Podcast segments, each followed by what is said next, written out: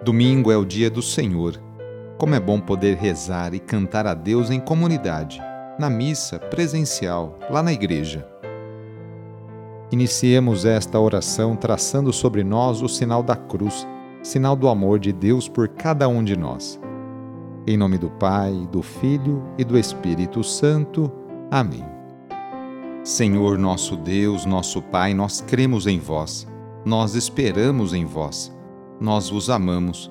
Nós vos agradecemos este dia e vos damos graças porque estamos com vida. Oferecemos este dia ao Senhor com todas as nossas alegrias e sofrimentos, com todos os nossos trabalhos e divertimentos. Guardai-nos do pecado e fazei de nós instrumentos de vossa paz e do vosso amor.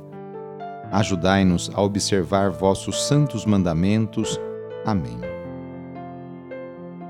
Domingo, dia 23 de outubro.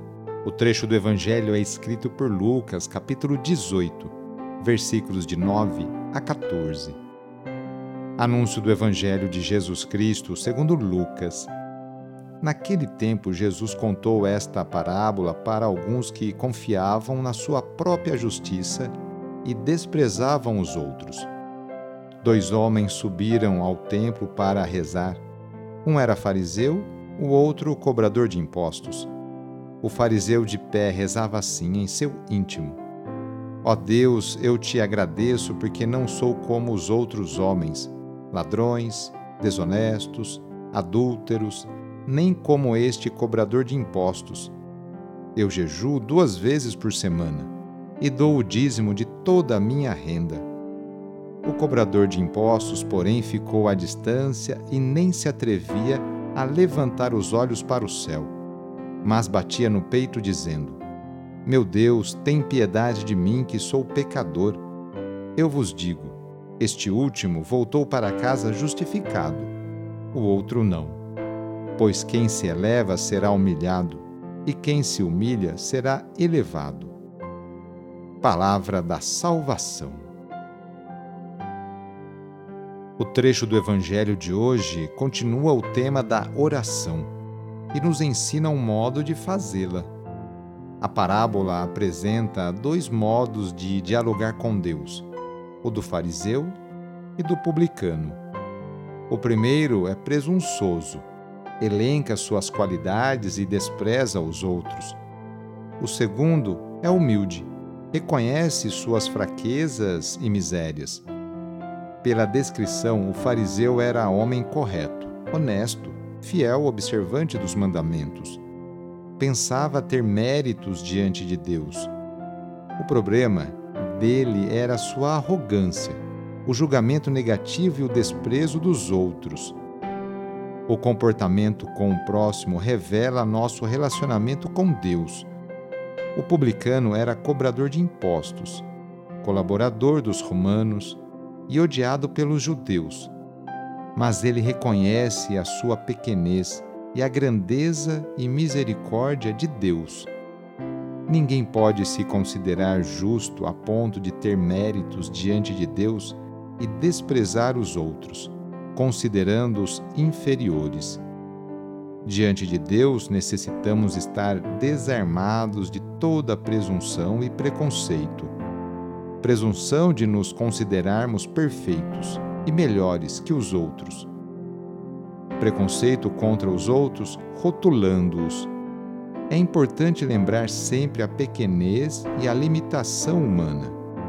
Isso muda nossa relação com Deus, tornando-nos mais abertos à ação dele e criando espaços de fraternidade e partilha com os outros.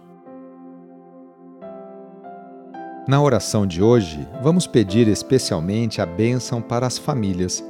A família é a principal responsável pela formação da consciência humana e cristã de uma pessoa. A família é a célula principal da sociedade e atualmente vemos um grande sofrimento de tantas famílias que passam por dificuldades em seus relacionamentos. Vamos fazer o seguinte: reúna sua família e vamos pedir juntos a Deus a sua bênção.